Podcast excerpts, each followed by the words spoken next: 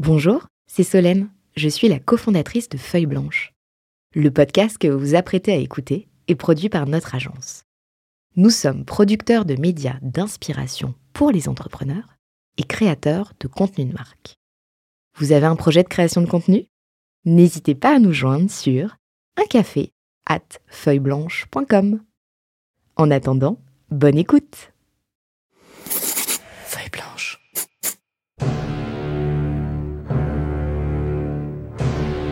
Ah, tu nous mets dans une ambiance là. Non, non, la, la suite est mieux. Itinéraire d'un enfant gâté, symphonie pour un enfant gâté. Tu connais ce film ou pas Euh, le film Itinéraire d'un enfant Ouais. gâté, bien sûr. Ouais, Donc c'est la musique du film. Oui. Et c'est un des rares films sur l'entrepreneuriat.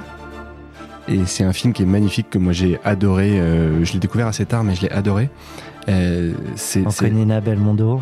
Anconina jeune et Belmondo euh, dans sa dans sa plus belle époque. Les deux complètement à contre-emploi parce que euh, euh, Belmondo dans un truc très contemplatif et Anconina dans un rôle un peu dramatique. Donc les deux sont à contre-emploi. Le film est bouleversant, magnifique.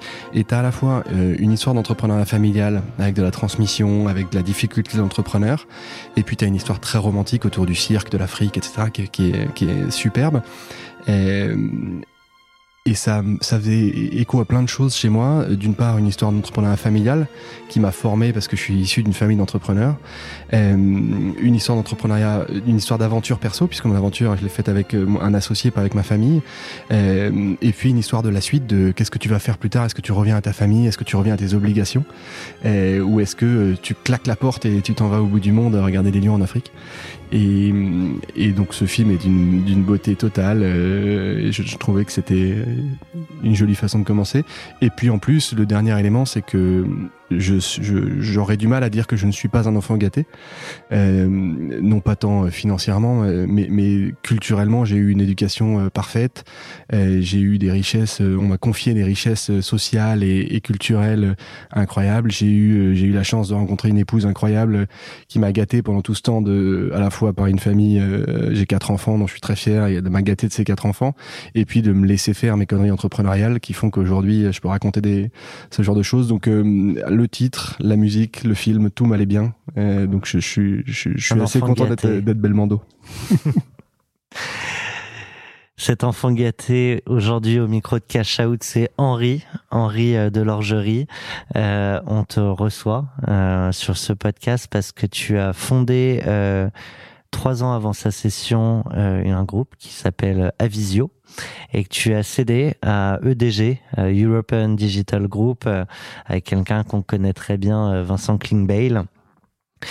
Et euh, ben ensemble, euh, pendant une heure, une heure et quart, on va aller creuser euh, à la fois l'aventure d'Avisio et évidemment euh, creuser sur sur la session. Je préempte un petit peu, mais sans trop de suspense, que tu es encore au sein du groupe EDG. Pour ceux qui sont des habitués de ce podcast, on commence à comprendre le modèle EDG. Euh, et quand on, a échangé avant que tu viennes, je t'ai dit bah tiens encore, mais du coup tu me racontes quand même réellement ce qui s'est passé, et pas juste pour euh, pour faire du violon euh, ou une une jolie symphonie autour de, de cette session. Promis. Je tiendrai ma parole. On peut euh, peut-être officiellement partir avec Eminem, Lose Yourself. On s'en lasse pas. Non. Là, il y a des musiques qui reviennent de. Tu sais, c'était, c'est une musique que j'ai découverte en prépa. Ouais. Euh, et- Pendant, ouais, au, au moment où White Mile est sorti, j'imagine. Euh, je suis pas si vieux que ça. Euh, je pense que c'est de 3-4 ans plus tard. J'ai 36. Ok. Euh, je pense qu'Hit Mal a dû sortir quand j'étais plutôt au collège-lycée. Ok. Et, euh, et, et en fait, c'est c'est de la musique qu'on écoutait avant nos concours. euh, pour se mettre dans un mode très très chaud, euh, un peu baston, tu vois. Et, euh, Et le jour du deal, tu pars à la baston. et en fait, il se trouve que les dernières heures de négo du deal ont été très dures. Ont été très dures. euh, et, et à tel point qu'on a, tu vois, on a failli claquer des trucs à quelques heures du deal. Et on était hyper remonté contre l'avocat de la partie adverse. Qu'on avait trouvé euh, Odieux. pas odieux parce que c'est un garçon charmant, mais euh, dur, euh, un peu un peu tricky, un peu joueur. Et nous, on était dans des relations de boy scout, tu vois, avec Vincent et autres. Et, et cette partie euh, où t'as des pros qui jouent derrière toi alors que t'es un boy scout, j'ai envie de le bastonner. Et ben on se met en mode euh, ambiance euh, baston. On monte le son. The clock's run out, time's up, over, plow. Snap back to reality. Oh, there goes gravity. Oh, there goes gravity. Choke. He's so mad, but he won't give up. That is he know he won't have it. He knows his whole back to these ropes. It don't matter. He's dope. He knows that, but he's broke. He's so stagnant. He knows when he goes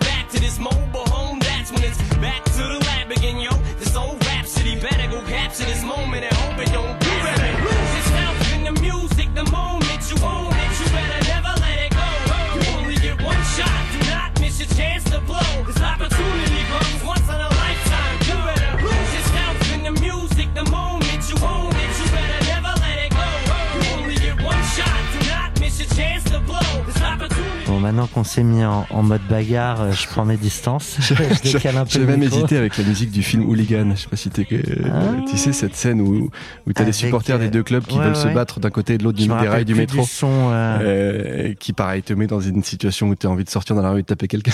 C'est avec Elijah Wood, non euh, Je vois, je crois que c'est ouais, ouais. ça. J'ai j'ai plus le son en tête, mais ouais. C'est des musiques qui donnent envie de se battre. Donc là, tu te réveilles. Euh, dans cette ambiance, c'est pas encore complètement euh, fini, Ouais, on n'était pas dans une ambiance de fun ou de détente. On- Il y avait a priori plus beaucoup de surprises, euh, mais on y allait pour montrer qu'en en fait, euh, Max et moi, on avait l'impression d'y aller pour montrer qu'on avait gagné. Euh, parce qu'on signait une version dont on était fier dans la qui, qui s'était gagné un peu dans le sang. Euh, nous, on avait un avocat, donc on avait. C'est un deal euh, qu'on a fait qui n'était pas intermédiaire, donc on n'avait pas de banquier d'affaires pour nous euh, conseiller. pour vous défendre, En pour revanche, on avait à votre la chance par euh, un de mes premiers patrons d'avoir été introduit avec un avocat qui s'appelle Bernard-Olivier Becker, euh, qui est une star, qui est- nous a sauvé la mise dix fois, euh, qui est hyper fort, qui est assez agressif euh, dans les négos. Et, euh, et qui nous avait aidé à tenir plein de fois sur des trucs où on... Bon, ne dis pas tout parce qu'après on va parler des négos euh, depuis le début. Pardon, je dis pas tout. Mais mais là, ce jour-là, ce matin-là, on était assez fiers de la version qu'on signait parce qu'on n'avait pas lâché grand-chose et donc on y allait pour gagner, tu vois. Et on avait l'impression d'avoir un deal super gagnant. Ce qui probablement euh, de l'autre côté était aussi le cas. Parce que le- le- la fin d'une bonne négo, c'est quand tout le monde a l'impression d'avoir gagné Ouais. un bout. Tu vois. Euh, mais donc euh, moi j'y allais, euh, ouais, j'y allais pas pour un moment, euh, euh, j'y allais pas pour le champagne. Euh, et pourtant, euh, j'ai écouté plein de tes épisodes et j'ai eu euh, tous les braves gens qui ont signé par EcoSign tout seul dans leur bureau. Moi, j'ai eu la chance d'aller dans des beaux bureaux du du du, du, du- du 8e arrondissement, d'avoir du champagne et, et des gens aimables et une grande table magnifique. Ouais, tu sais qu'on a, on a un ami commun, Vincent Redrado, qui est, qui est, qui est passé dans Cash Out. Et lui, alors, ils avaient tout fait par DocuSign. Et justement, parce qu'il avait écouté euh, Cash Out, il me dit, moi, je les entendais tous dire, j'ai signé par DocuSign. C'était un peu, un peu tristoun, quoi. Du coup, il a refait, euh, re- retrouvé tout le monde un mois après. Ouais, mais- Pour faire un faux une fois. Ouais, nous, on a- alors nous, on a signé par DocuSign, mais là, les uns en Mais en face de l'autre. Euh, et on a signé, je sais pas combien de documents. Ça, ça a pris la matinée en fait. Euh, et et c'était plutôt euh, plutôt un moment sympa, même si. Euh, pas si je te le raconterai maintenant. Je te Vas-y. hein, Ah, après, tu, mais tu, tu l'oublies pas. Non, une des raisons que le- l'avocat en face a fait une énorme boulette pendant le, pendant la signature, c'est qu'il a envoyé aux minoritaires qui devaient signer aussi, qui eux étaient à distance, qui étaient consultés mais qui, qui ne décidaient pas. Il a envoyé un doc euh, qui aurait dû être caviardé. Il a envoyé le doc complet. Donc en fait, au milieu de la signature, il y a eu une sorte de De moments de Ah. pause flottement. Genre, nous, on a commencé à recevoir des SMS en disant, les gars, c'est quoi ce truc et tout. Il se trouve qu'il y avait une clause sur laquelle on n'avait pas été très courageux avec Maxime, c'est-à-dire qu'on n'avait pas tout dit à nos minoritaires. Il y avait une clause qu'on aurait évidemment dû dire parce qu'elle était facilement justifiable, mais je ne sais pas pourquoi. On n'avait pas été complètement transparent. Et en fait, le, je crois que c'était la stagiaire de l'avocat ou un truc comme ça qui a envoyé le mauvais DocuSign. Et donc, qui a disclosé un truc qui aurait pas dû être disclosé à beaucoup de gens qui auraient pas dû le lire pendant la signature. Et donc, t'as quand même eu un petit moment de crispation. Et parce que du me coup, le faire en fait. et, et, Et- potentiellement, certains auraient pu bloquer à cause de ça. Non, parce qu'ils étaient d'une part parce qu'ils étaient minoritaires, mais en revanche, euh, on savait que quand on retournait au bureau dans la foulée, ben on était attendu et qu'on était attendu dans une salle et qu'il fallait répondre à euh, des questions, tu vois. On, Et- on peut expliquer le, le sujet Ouais, c'est un truc très simple, c'est qu'il y avait euh, dans les, les dans les sujets de négociation qu'on a eu, Donc t'as les multiples d'entrée dans un LBO et puis Mhm. t'as les multiples de sortie s'il y a un deal par le haut. Et ça avait été un de nos gros champs de, un de nos gros combats. Et euh, et il y avait ce qui s'appelle un- une décote de minoritaires, c'est-à-dire que les minoritaires, donc en- nos business founders, avaient un petit différentiel de un point de, de multiple, donc qui est qui est pas complètement anodin mais qui existe. Euh, et c'est un standard de marché, c'est comme ça que ça se fait, euh, c'est pas choquant. euh, euh, mais comme il y avait d'autres sujets, on avait au début oublié de le dire, et puis après, comme on avait oublié de le dire, on s'était dit on va pas rajouter une. Ouais. Et donc on n'a pas été très courageux à ce moment-là. Depuis, on l'a. C'est bien de le reconnaître. Ouais, ouais. euh, Et, et merci de, de le partager aussi au euh, micro. Depuis, on a appris à être le plus transparent possible. Euh, on n'a pas été très courageux à ce moment-là. On l'a pas complètement assumé. On s'est dit tiens, euh, c'est marrant, on se met un point dans la, de différence dans la poche. Bon, peut-être qu'on n'en était pas très fiers. Bref, on l'avait pas dit. Euh, et ça a été disclosé par une énorme gaffe de la stagiaire.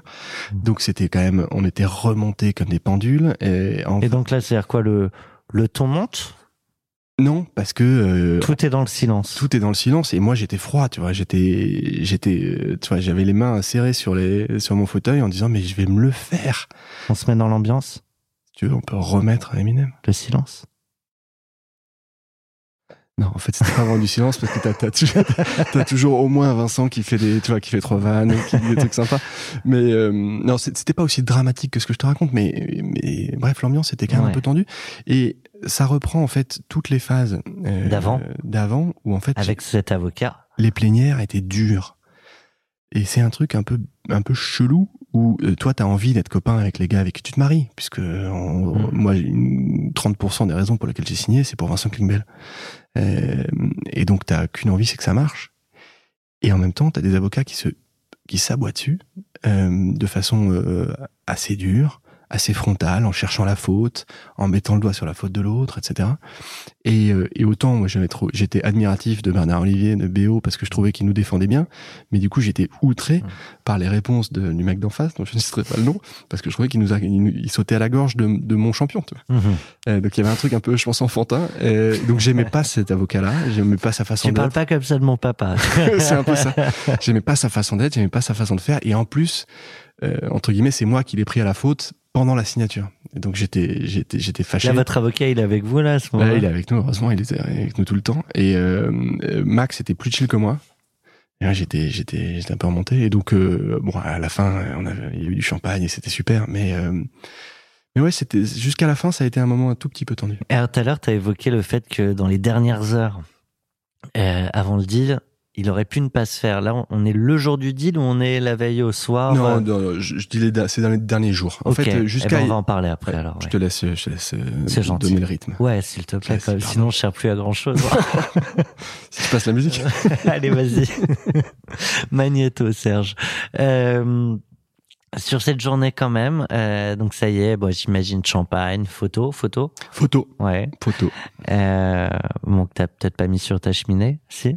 Eh, je sais pas où elle est. Non, pas elle de est pas sur ma cheminée. Elle est pas sur ma cheminée. Euh, Je sais pas où elle est, mais elle doit être dans un drive quelconque. On, reço- on en fera un, prof- un, un post LinkedIn à un moment, c'est sûr. Mais, mais c'est vrai que je, je me dis que je devrais récupérer ces photos et les partager au moment où ouais, on communique. Ça, je trouve ça chouette. Ouais, ouais. Euh, sauf pour tous les épisodes de Cash Out dans lesquels euh, on a appris plus tard que les gens se détestaient. Ouais, Et où, du coup, les sourires étaient très Ouais. fake. Euh, non, en l'occurrence, le, le- là, c'était c'était assez cool. Ça, on a une anecdote comme ça, je, bah, je peux le citer parce que c'est maintenant public, mais euh, Mathieu Luneau, euh, Uncle, euh, il est passé, euh, il est passé chez nous Ouais. euh, trois jours, trois jours avant la sortie euh, de l'épisode, Je l'ai- il s'est fait sortir. Je l'ai chambré parce que Par moi, j'ai déjeuné avec lui. Ouais. Il m'a raconté toute l'histoire. Et, et trois jours après, j'ai écouté euh, Cash Out. Et je me suis dit quand même, Ah, pas de bol, quoi. T'es gonflé. Ah, ouais. enfin, t'es gonflé. Non, Pas mais bol, il savait pas, en fait. euh, il au a fait le service après-vente ouais, euh, très clean et derrière il s'est fait euh, poignarder. euh, Enfin, j'ai que sa version ouais. évidemment, mais euh, comme toujours, il y a toujours deux versions. versions. N'empêche que. euh, N'empêche que ça tombait assez mal. Ouais. Et euh, bon, on lui redonnera peut-être la parole pour nous raconter euh, après. Bah, en tout cas, il le raconte bien. Il le raconte de Ah, façon euh, spectaculaire. On, on a refait, euh, on a refait un petit verre il y a deux semaines encore avec lui. Très bien. Euh, donc on vous le partagera, vous tous qui, qui nous écoutez, un, un de ces quatre. Donc pardon, on était sur les photos et après vous quittez. Et en fait, après, on est- après, on tu est le disais, faut partir au bureau, on vous attend. En fait, on avait plein de, on avait plein d'impératifs ce jour-là. Euh, C'était le 6 ou le 7 juin, je sais plus. Déjà, il y avait euh, le soir, il y avait notre soirée réseau. Il se trouve que nous, on fait euh, une partie de notre activité consiste à animer un réseau de 950 managers, qui est hyper riche, hyper sympa. Et deux fois par an, on fait une, une soirée. Il se trouve que ce soir, c'est la soirée réseau à Visio aussi. Euh, tu vois, c'est début Ce juin. soir-là? Euh, non, Euh, ce, ce ce soir. soir, aujourd'hui. Oui, aujourd'hui. Et, le soir de la là. signature. C'est Ok. Comme c'est tous les six mois, c'est début juin. Euh, ça fait une petite, euh, un petit clin d'œil de l'histoire. Et, et donc, on était attendu. Il y avait des préparatifs, fallait préparer une prise de parole, etc. En même temps, on était attendu à l'entrée avec des battes par nos co-founders, enfin par nos associés, enfin pas avec des battes, mais qui nous, minoritaires, falloir nous, nous expliquer ce petit, ce petit couac. Euh, et euh, une semaine après, on partait tous en séminaire de, de boîte. Euh, et moi, j'étais très angoissé, enfin j'étais très inquiet, très préoccupé par comment est-ce qu'on allait l'annoncer sans inquiéter tout le monde. Parce qu'on n'avait parlé que à nos associés, on n'avait pas parlé aux, à nos salariés. Et comme on était une jeune boîte encore Alors, très familiale, euh, trois ans, la loi Hamon, c'était déjà là. Euh, on n'avait que un bilan à l'époque. Donc bon, on était à peu près réglo. Et on n'était pas, on n'était pas tenu d'en parler, je crois. Peut-être qu'on a hum, ruiné la loi, mais on n'était pas tenu. Mais donc, on avait euh, des, hum, on avait des high points, des, des moments importants qui venaient. Et en fait, on est retourné bosser. Euh, et puis business as usual. Et tu vois, en préparant le rendez-vous. Même, même avec Maxime, hein, ton associé. Ouais, Maxime. Euh, pas un petit mot, pas un petit. On s'est fait, un, on s'est fait un check dans la cour du, dans la cour de la Et voilà, c'est bon. puis, ah, Maxime et moi avons des relations. euh, je pense que jamais je ferai des, de business avec quelqu'un d'autre. que Enfin, je remonterai de boîte un jour à quelqu'un d'autre que lui. On a une relation extrêmement riche, mais on n'est pas copains. Et donc, euh, tout c'est une des running jokes d'Av- d'Avisio, c'est de constater que on se parle un quart d'heure par semaine et qu'on n'a pas besoin de beaucoup plus. Donc, euh, je pense qu'on sait, euh, comme des vieux copains, on sait qu'on n'a pas besoin de, De se parler. parler des Ouais. heures. On a dû se faire un check en fermant la porte du cabinet d'avocat et puis euh, monte sur mon scooter, go, on retourne ouais. au bureau et en plus on va se faire allumer. Et alors juste, donc là on est le même jour, hein, donc je reste dessus, mais vous arrivez au bureau. Ouais. Et les battes de baseball. Non, euh, c'est- je, je, je, force le trait, mais oui, euh, les gars, on se parle, on va dans une salle et on explique un truc pendant un quart d'heure. euh, voilà, ça on vous l'avait pas dit, on a dû vous le dire. Euh, mais à culpa, je sais pas comment on dit mais à culpa au pluriel, mon, mon latin est pas assez bon. Sais rien. Tu respectes rien, toi. Euh, et donc, on a eu un petit point de, rec- de recadrage qui était nécessaire et qui était justifié parce que c'est nous qui avions merdé. Euh, sur le fond, c'est nous qui avions merdé. Sur la forme, c'est l'avocat. Mais euh, et puis après, euh, on avait une semaine. Enfin, on avait une après-midi pour préparer la soirée réseau, vachement importante pour nous. Une semaine pour préparer un séminaire euh, hyper important où on allait annoncer. Et il se trouve que moi, j'ai vraiment travaillé énormément. J'ai travaillé. C'est euh, c'est la presse sur laquelle j'ai passé le plus de temps des, des dernières années parce que j'y étais vraiment très très attaché. Et Euh, t'as- du coup, juste sans, sans te raconter, mais il y a une partie du deal en earn-out. Non, alors il y avait il y avait un complément de prix euh, qui dépendait de qui résultats. dépendait de résultats Donc qu'on a loupé. Euh, on en parle après, on mais, après. mais du coup, il y a quand même cette euh, nécessité de garder aussi tout le monde embarqué pour atteindre les objectifs. Euh, on, a, Donc, on a fait plein de choses pour gagner tout le monde embarqué. On a, bon, je, te, je te raconte Ouais. juste après. Euh, mais j'étais moi très très à cheval dans cet esprit familial pour que euh, tout le monde comprenne bien quel était le move qu'on faisait. Le Euh, pourquoi. le ouais. pourquoi, euh, assumer le fait qu'on avait pris un chèque, euh, assumer le fait que, enfin, assumer tout, euh, expliquer les raisons, expliquer les conditions de ce qui allait se passer demain, des relations qu'on allait avoir avec EDG, expliquer l'histoire de ce qui s'était passé pendant ces six mois silencieux euh, en chambre, Euh, et, et ça a été une semaine extrêmement riche et où effectivement, en fait, on n'a pas fait la bringue, on n'a pas fêté parce qu'on était au boulot. Euh, et ensuite, Donc tout à l'heure, quand je te demanderai la musique sur laquelle tu as fêté le deal, Elle c'est est, elle est fake. complètement fake. je t'ai mis là une musique de boîte comme si j'étais allé en boîte. En fait, j'ai quatre enfants, je suis pas allé en boîte depuis 10 ans. Donc j'ai pas fait la fête. J'ai fait des trucs très cool euh, pour fêter le deal quelques semaines ou mois plus tard avec des potes. Mm. Mais je suis pas allé en boîte en fait. On se fait un petit flashback. Vas-y. On va comprendre ce qu'est ta visio pour parler des débuts de l'aventure. Tu as choisi euh, Tilacine Piani Pianino. Que je connais pas. C'est une faute. Ben, qu'on va vite réparer. hein.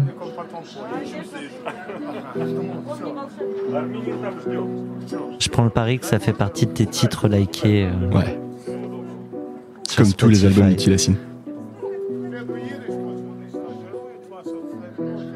Petite anecdote euh, sur ce Est-ce que tu reconnais la langue? Wait. Est-ce que c'est du transsibérien Ouais. L'album s'appelle Transsibérien. Ouais. En fait, le, c'est un, c'est un- je, c'est je un- suis un le musicien. plus gros tricheur Bien sûr, à l'écran sous les yeux. T'aurais eu le temps de googler que les, les auditeurs euh, pas réalisé. C'est un, c'est un musicien génial et cet euh, album qui s'appelle Transsibérien, il a fait, il a pris le Transsibérien, il a enregistré les bruits du, bah, les bruits du Transsibérien et il en a fait de la zik. Et donc là, on entend des conversations en russe. Euh, et on entend au fur et à mesure euh, des, des- des- plein de bruits qui viennent enrichir. ouais, ouais. C'est génial. Et celle-là, je trouve qu'elle raconte une partie de notre vie d'entrepreneur parce qu'au début, tu comprends rien. Puis, puis ça avance, ça ça et accélère, tu commences à comprendre de quoi on parle, tu te mets dans un Tu rythme, comprends enfin ce que tu fais. tu comprends ce que tu fais, tu comprends ce que tu vends, et puis de- tout d'un coup, tu deviens inarrêtable et tu traverses la Sibérie.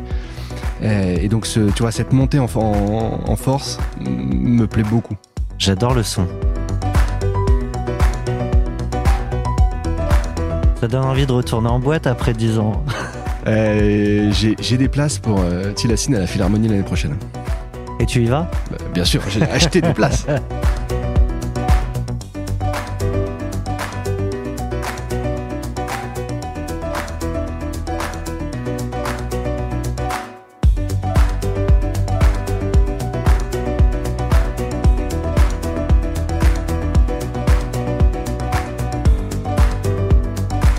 Écoute, je me ferai un gros plaisir Ouais. euh, perso en écoutant euh, la fin de ce son et, et peut-être le reste de l'album euh, ce Et le, soir. le dernier album est, est absolument magnifique aussi, avec plein de, de- plein de musique issue de, de, de bruits enregistrés dans des capitales européennes. C'est génial.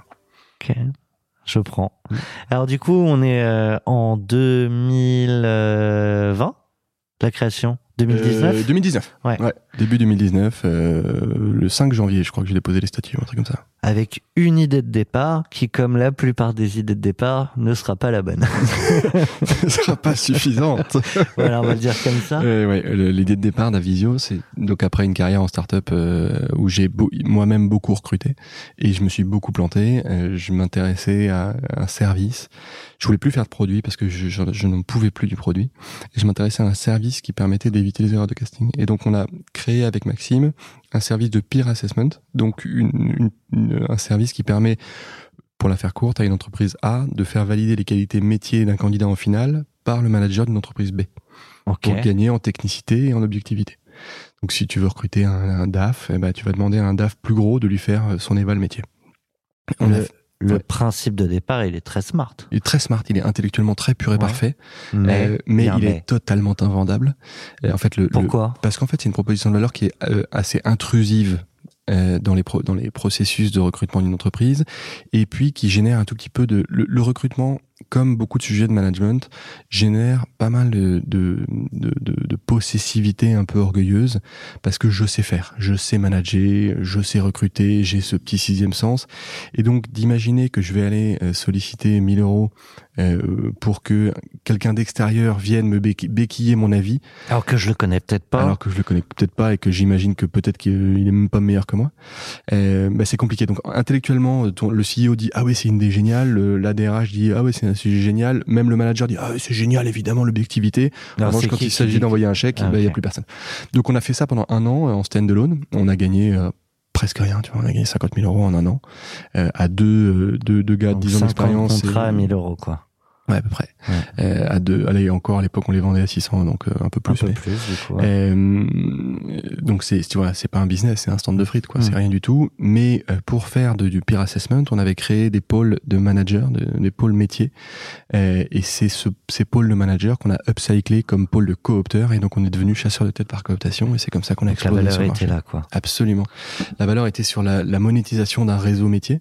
Et c'est encore aujourd'hui le cœur de la machine à visio. C'est pour ça que les, les, les soirées experts deux fois par an sont euh, Crucial. cruciales, absolument. Euh, hyper Au pluriel, au j'ai- j'ai cherché le féminin, tout ça. Euh, Crucias. on repasse au latin. Euh, et, et on s'est ensuite, euh, on a continué notre développement en, en ouvrant des nouveaux services, euh, en ouvrant des nouvelles filiales et en créant des nouveaux, en, en s'associant avec des nouveaux, des nouveaux fondateurs pour monter des nouvelles filiales. Donc avec une méthode de speedboat euh, qu'on n'aura probablement pas le temps de détailler beaucoup C'est quoi Non, mais on va. C'est quoi Speedboat? Le speedboat, c'est une, une façon de, de développer une boîte de service euh, ou une boîte en général. Qui c'est euh, c'est une expression qui est issue du vocabulaire de la marine militaire. Euh, euh, qui consiste pour un, un gros, gros vaisseau amiral, pour explorer une côte, une crique, euh, ce que tu veux, à envoyer un petit, euh, ne pas s'approcher, mais envoyer un petit vaisseau rapide, léger, qui va aller Qui va avec tenter, agilité, regarder, tenter, regarder ce qui se passe, est-ce qu'on va se faire égorger par, par les locaux ou est-ce qu'on va être bien accueilli. Et en fait, ce, ce vaisseau, il peut sauter sur une mine, c'est pas très grave parce qu'il y a, y a peu de monde dedans. Mais si ça se trouve, en fait, il va cartonner et puis il va devenir lui-même un vaisseau amiral. Et donc les speedboats sont des, des filiales que tu lances, très autonomes, qui bénéficient de la protection du vaisseau amiral, donc euh, de la finance, des moyens, bureaux, ouais, euh, des sales, etc. euh, mais qui ont l'agilité d'aller explorer les, les nouvelles opportunités. Et le capitaine du speedboat, c'est quelqu'un de l'interne, de l'externe? En ce qui nous concerne, ça a toujours été quelqu'un de l'externe. Euh, on a beaucoup copié nous sur euh, M33, Théodo. Euh, il se trouve que eux ont fait des speedboats à plus savoir qu'en faire, mais ils l'ont fait avec de l'interne. Nous, on l'a fait avec de l'externe parce qu'on avait besoin de, de s'arroger des expertises métiers qu'on n'avait pas. Et donc, on a, euh, s'est associé avec un DRH pour lancer notre offre DRH à temps partagé. On s'est associé avec un Sales Operation Manager. Voilà. Donc, on, on- est allé chercher des légitimités et des Et- expertises Et c'est les fameux minoritaires Ouais, de l'histoire de tout à l'heure. que tu retrouveras plus tard. Ok. Et, et, et donc on est on a grossi comme ça. Euh, Aujourd'hui on est 75, on fera 12 millions d'euros de chiffre d'affaires cette année. Ouais. On a toujours été rentable. On n'a jamais perdu d'argent. Un mois où on a perdu de l'argent. Et, et aujourd'hui on fait on est un des acteurs euh, un peu identifiés du, du, du- du talent euh, dans, dans l'écosystème tech euh, français. On peut parler du, du modèle justement avec ces, ces minoritaires sur ces différentes Ouais. filiales? En fait, Toujours intéressant de Quand tu comprendre. fais, euh, à force de recevoir des patrons, tu dois le savoir ou le comprendre. euh, dans les entreprises, dans les formats de boutique, que ce soit une boutique de M&A, un cabinet d'avocats, euh, une agence immobilière ou un cabinet de recrutement, euh, souvent la valeur de la boîte, c'est la valeur du patron. Et quand le patron est bon, euh, la boîte est bonne. Quand le patron est mauvais, la boîte décolle pas. Et quand le patron s'en va, la boîte se plante. Et, et nous, on était tout à fait convaincus de ça. Mais c'est très limitant parce que le patron, il a pas huit bras. Et donc, on, est, on avait chevillé au corps l'intuition que pour multiplier la valeur, il fallait multiplier les patrons. Et donc, dans nos formats de speedboat, le patron de la filiale, c'est le nouvel entrant Mhm. qui va prendre une part significative du capital de la boîte Du speedboat. du speedboat. Ouais. C'est pas de la dilution parce que c'est Ouais. de la valeur incrémentale. Euh, et on a un, un focus très très fort sur l'ownership de ce business founder qui est DG, mandataire social, qui prend les décisions, qu'on ne contredit jamais et qu'on ne fait qu'aider. En fait, nous, on est ses associés, on n'est pas ses patrons. Et en termes de pourcentage, c'est peut-être pas la même chose euh, pour chacun, Ouais. mais euh, il est minoritaire. Oui, il est minoritaire. Il Dans, le speedboat. Dans le speedboat, il est minoritaire, d'une part parce qu'on a la, la, la c'est quoi Il est à 30% euh, en- entre, mettons qu'il est entre euh, un, Entre un tout petit peu moins, 15 et, euh, non, euh, parfois un peu plus bas pour ceux qui avaient besoin de se salarier dès le début, etc. Mais entre, allez, mettons 1 et 20. Ok. Euh, et euh, et c'est un formidable écosystème intrapreneurial qui pourrait s'apparenter à un startup studio Ouais. si on était un peu plus péteux. Euh, Ça fait classe de Ça fait classe, hein, mais sauf qu'on lance pas des startups, du coup on dit pas startup studio. Et, et puis j'admire trop euh, Exa pour euh, leur piquer la, Vous auriez pu parler de chantier naval. Ouais, c'est ça. Euh, et euh, je sais plus, tu m'as perdu. non, donc euh, si sur euh, sur euh, l'organe Oui, donc, et la gouvernance. Et donc chacun est DG de sa filiale Ouais. euh, et le, codi- le comité de direction d'Avisio, c'est euh, une assemblée de, de, de DG en fait, Ouais. d'un groupe. Et c'est moins une, un codir métier qu'un codir d'associé.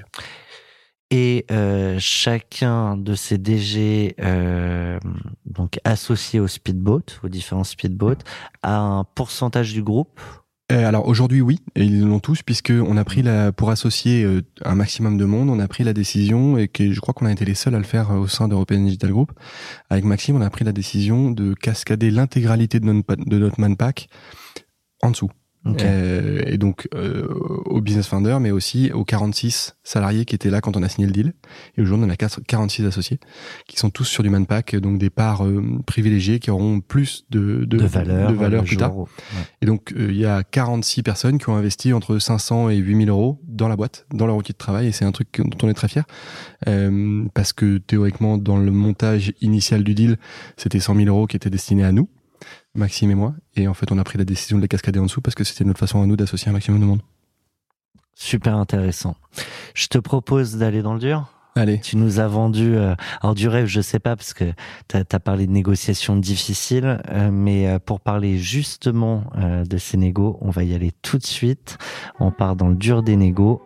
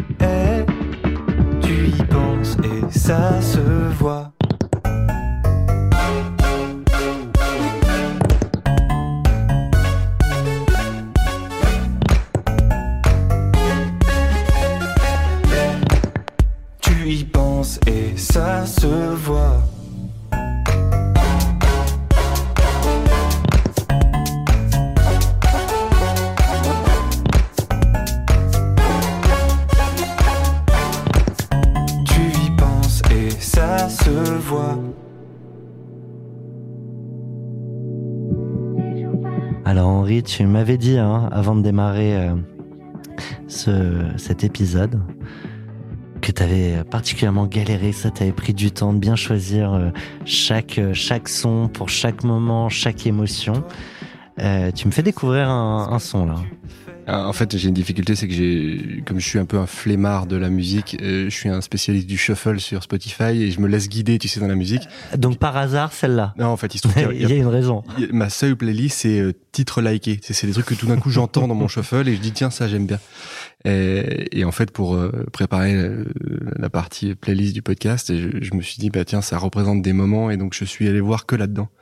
Et je suis retombé là-dessus et, et- et effectivement sur cette phase. euh, de négo qui est quand même vachement euh, ambivalente, vachement compliquée parce que tu fais ton business de tous les jours et en même temps euh, bah, t'es en train de préparer un truc un peu énorme et, et, et tu veux pas que tout le monde soit euh, au courant de ce qui te préoccupe et c'est long et ça se répète et c'est c'est pas très rigolo Euh, et donc j'ai j'ai trouvé que ça ça ressemblait bien à ce moment-là Il y a cette phrase là qu'on qu'on entendait au début, euh, au début du son. euh, J'aimerais bien que ça s'arrête. J'ai besoin de faire la fête. Il y a cette idée un peu dans.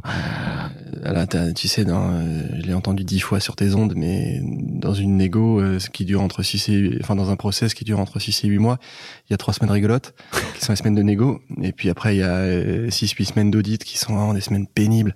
Euh, parce que comme tu peux pas trop en parler bah tu bosses soir et week-end à ressortir euh, pour répondre aux différents audits etc ressortir des papiers euh, que tu pensais pas avoir euh, historisés heureusement j'ai un associé qui est beaucoup plus carré que moi.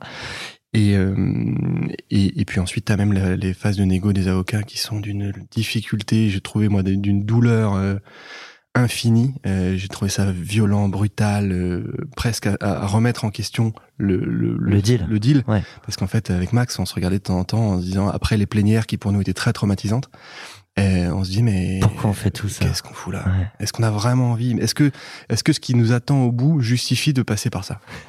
Et donc c'est pas un bon souvenir. Autant le, le début du deal est un bon souvenir, la- l'après est un bon souvenir. Le, le deal est un, était un calvaire. Eh ben, su- enfin super suspense euh, parce qu'on va on va aller dans le dur aussi. euh, ensuite, tu m'as promis un épisode sans bullshit. Euh, et euh, mais pour revenir au, au début de cette négociation, euh, je crois qu'on va parler euh, d'opportunité, peut-être aussi euh, d'orgueil, avec une question euh, de notre partenaire euh, aujourd'hui euh, chez Neuflis. J'ai nommé Grégoire Allenspach. Bonjour, Allenspach. Je suis so sorry. J'ai l'habitude. T'es banquier privé chez Neuflis, donc. Absolument. Et t'avais une cinq mois, oui. question pour notre invité? Euh, tout à fait. Et c'était justement par rapport à avant cette phase euh, de négociation, c'était l'opportunité puisque c'était une société finalement assez récente, créée en 2019, forte croissance, mais néanmoins, euh, on n'a pas forcément envie d'ouvrir son capital. Donc, qu'est-ce qui a créé ce sujet d'ouverture du capital? Est-ce que c'est vraiment l'opportunité, ou est-ce que c'est euh, l'industriel qui a été euh, qui a fait vaciller, vers ce, choix? Euh, moi, pour te raconter l'histoire, moi je suis un type de réseau et je suis un commercial. Et donc quand j'ai un problème, je prends mon téléphone et j'appelle les gens et je règle mon problème avec mon téléphone. Et, là en l'occurrence, on, était à une époque où avec Maxime, on, commençait à, structurer de plus en plus nos filiales et nos liens avec euh, nos minoritaires. Et donc on avait des enjeux un peu techniques de, de, pacte d'associés. Et j'ai demandé à mon ancien boss, J'en ai parlé à mon ancien boss qui m'a dit bah tiens va voir Vincent il est en train de faire un- un truc avec plein de minoritaires Euh, c'est un mec super euh, je, re- je redis qui euh, Vincent Klingbeil. Vincent Klingbeil, pardon. Avec plein de minoritaires, donc il doit avoir un peu d'a- d'avis sur la question. Donc je suis allé prendre un café avec Vincent dans une, une de ces euh, une de tavernes habituelles et, et je lui ai présenté à Visio le- les speedboats, mes problématiques de pacte, etc. Et il se trouve que j'ai laissé paraître euh, quelques chiffres et à ce moment-là j'ai assez vite compris qu'il s'intéressait plus du tout euh, Au sujet du au pacte. sujet du pacte et qu'il n'avait plus rien à, qu'en revanche les chiffres l'intéressaient. Et donc très vite on a euh, il a commencé à, à- à présenter European Digital Group euh, l'opportunité le contexte etc et on s'y est intéressé avec Max au début de façon très prudente parce qu'effectivement on avait euh, vaguement été approché euh, six mois avant mais on n'envisageait pas du tout de ni de vendre ni de lever ni quoi que ce soit. Et, euh, et donc c'est un deal qui s'est fait de façon euh, désintermédiée pas de banquier privé enfin pas de banquier d'affaires pardon euh, pas de pas d'intermédiaire et, et qui s'est fait beaucoup sur le mode de la séduction. Euh, Edwina Basile euh, qui a fait son taf, Vincent Klingbeil qui a fait son taf, euh, nous qui avons fait beaucoup de Et deal. Edwina qui, qui travaille avec Vincent. Edwina qui est la Ouais. Miss M&A de Vincent qui est, qui est hyper talentueuse euh, pour séduire puis négocier. On va en dans cet ordre- dans après, cet va en ordre-là. Euh, Je juste une parenthèse pour euh, pour recommander à ceux qui l'auraient pas écouté euh, le l'épisode Cash Out avec Vincent, c'est l'épisode 8 où il raconte bah, évidemment la, la session de sa première boîte Ametix euh, de Capos et puis qui raconte la création de DG. Et donc, on- a eu le temps de la réflexion avec Maxime et de se dire pourquoi est-ce qu'on ferait ça? Et en gros, le raisonnement, c'était de se dire, euh, un, en entrepreneuriat, quand même, tant que t'as rien gagné, t'as rien gagné. Donc, la question de sortir de l'argent et de mettre sa famille à l'abri, de mettre ses enfants à l'abri, euh, et, tu vois, de cranter un truc, euh, était quand même vachement sensible.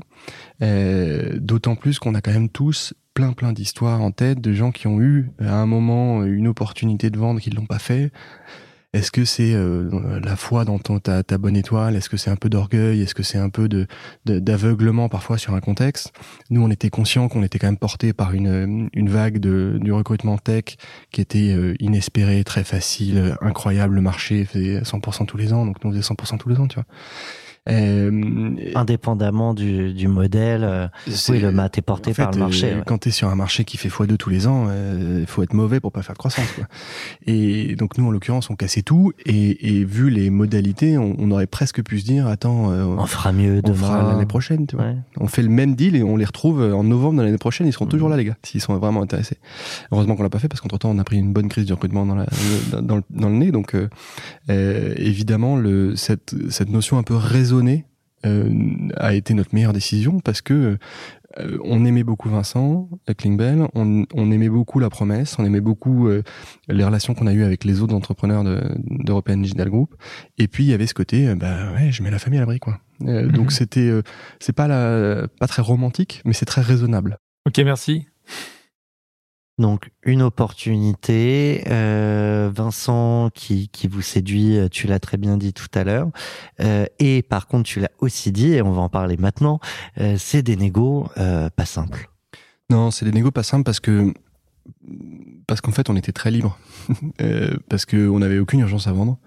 On considérait même que c'était peut-être un peu tôt, et que du coup on pouvait se permettre d'être un peu piqué parce que on était euh, jeune et bête et qu'on pensait qu'on aurait dix fois ces opportunités-là, et donc on n'a pas transigé sur grand-chose. Et je pense qu'on a été presque un peu enfant gâté. On, on se rendait pas compte de la chance qu'on avait à ce revient. moment-là.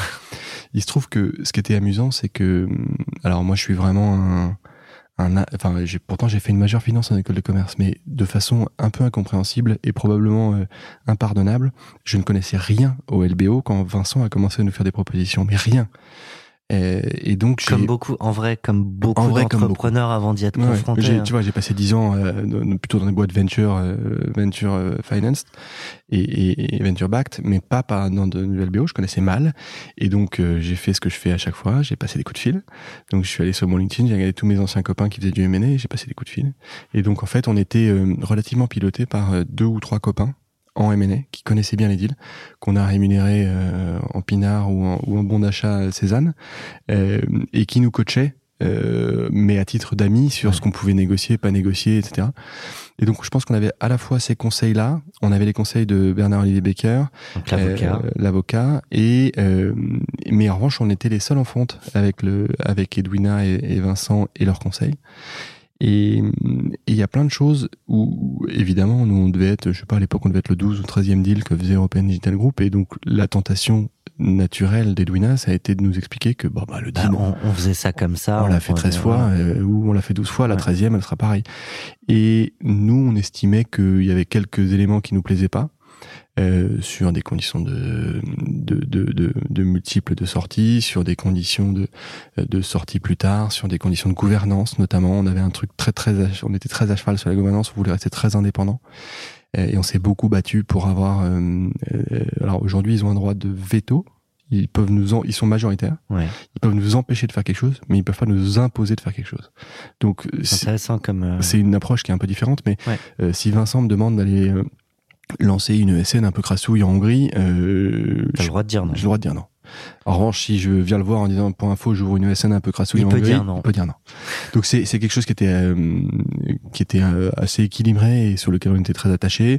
Euh, puis on s'est battu sur euh, ouais des clauses de sortie, sur euh, sur plein de choses. Exemple, enfin pour pour se projeter un peu, ça, ça veut dire quoi? Euh, T'as des garanties d'actifs passifs euh, Oui. ou qu'on a fait euh, presque entièrement sauter. Euh, Il y avait une le, le, le cœur de- du sujet est un sujet autour de, du multiple de sortie où en fait la proposition qui avait été faite c'était de dire multiple de sortie égale euh, moyenne de multiples d'entrée et de multiples DG.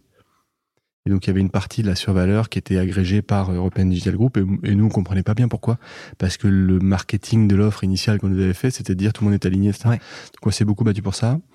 Euh, on s'est euh, attends il y avait un truc qui me qui me venait pour lequel on s'était beaucoup battu. La gouvernance, tu parlais. La gouvernance évidemment. Euh, je sais plus. Ça va te, re- ça va revenir. revenir. Ouais. Tu- Oui, si, si, pardon. Il y a eu un gros sujet, mais qui était une- un mauvais combat, qui était un sujet de, de prix. Euh, on pensait, on voulait à la fois le meilleur deal maintenant et le meilleur deal pour plus tard, parce qu'on était des, des enfants gâtés. Et on s'est battu pour aller chercher un, un, un 2022. C'est une partie de la survaleur de 2022. Et donc, on avait obtenu euh, un complément de prix la mise en place d'un complément de prix. Donc c'est pas de l'earn-out, c'est du Ouais. complément de prix, c'est un, un, peu différent. Euh, et qui faisait la Ouais, qui est quand même lié à des résultats. Qui est évidemment lié à des résultats, mais qui, qui ne qui nous donnait pas d'autres euh, clauses de sortie. Enfin, Mm. C'était pas lié. à une so- Souvent, l'earn-out est associé à un départ du fondateur. En l'occurrence, là, c'est du LBO, donc il n'y a pas de départ du fondateur. c'est la règle. Euh, le mais en revanche, il y avait un complément de prix si on faisait le résultat, et on s'est beaucoup battu pour ça. Euh, et ça a pris beaucoup de temps. Ça a été assez painful parce que tu avais des règles fiscales qui étaient compliquées sur les compléments de prix. Tu avais des structurations qui étaient compliquées sur les compléments de prix. Et, et il faut, euh, c'est c'est une deuxième négo. Il se trouve qu'ensuite on l'a raté dans les grandes largeurs le complément de prix parce qu'on s'est mangé la crise des startups euh, et, et notre ami Vladimir Poutine qui est allé faire, ses, faire ses courses en Ukraine. Euh, et euh, pour l'avoir, il aurait fallu qu'on prenne des décisions de court terme fin 2022 qui auraient été débiles et qui auraient euh, remis en question pas mal de choses et notre capacité à aller faire un 2023 intelligent. Et donc assez vite, on a compris qu'on s'était battu pour. Valait euh, mieux faire sauter ce sujet-là. voilà. je, si, voilà. d'ailleurs, si ça peut être un conseil, honnêtement, euh, pour là, un maximum d'entrepreneurs, prenez ce que vous avez à apprendre sur le premier chèque. Et je connais pas beaucoup d'histoires d'earn-out très positives. Non, non, à peu près. Je crois que 80% des, des, des earn-outs sont papés dans leur intégralité. faut pas. euh, Et, et à la rigueur, à la fin, on s'est presque dit, euh, euh, on a essayé de revenir à la table des négos trois mois plus tard en disant tiens, est-ce qu'on pourrait pas transiger? Et évidemment, ils ont rionné en disant mais vous avez joué, vous avez perdu, Euh, avec beaucoup d'humour évidemment, et parce qu'à ce moment-là, on n'était plus du tout adversaires, on était copains. Mais mais on n'aurait pas dû se battre là-dessus. Ça a pris beaucoup de temps, beaucoup d'énergie. Et pour obtenir ça, il a fallu revoir la négo sur la sortie finale?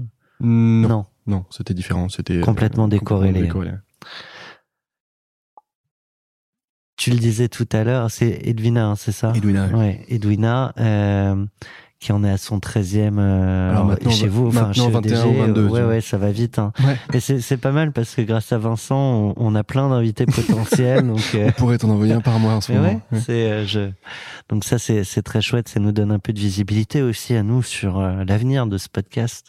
Euh, mais du coup, euh, tu disais. Euh, euh, une main de fer dans un gant de velours. Enfin, Ah, Edwina, c'est euh, bah, peut-être un jour tu non mais c'est pas elle, est pas entrepreneur mais elle en a vu quelques-uns donc tu pourrais peut-être l'inviter. on peut faire un recherche. Edwina, c'est, euh, elle aurait pu être aussi mannequin Chanel. si tu veux, C'est un- une grande nana magnifique, euh, de la grande grande classe franco-libanaise, euh, extrêmement posée, extrêmement élégante, etc. Euh, donc très séductrice dans sa capacité à attirer les entrepreneurs et à raconter une histoire de, de groupe génial, euh, un truc où on va aller faire une licorne autofinancée, de la folie. Et en même temps, elle a une science de la négociation.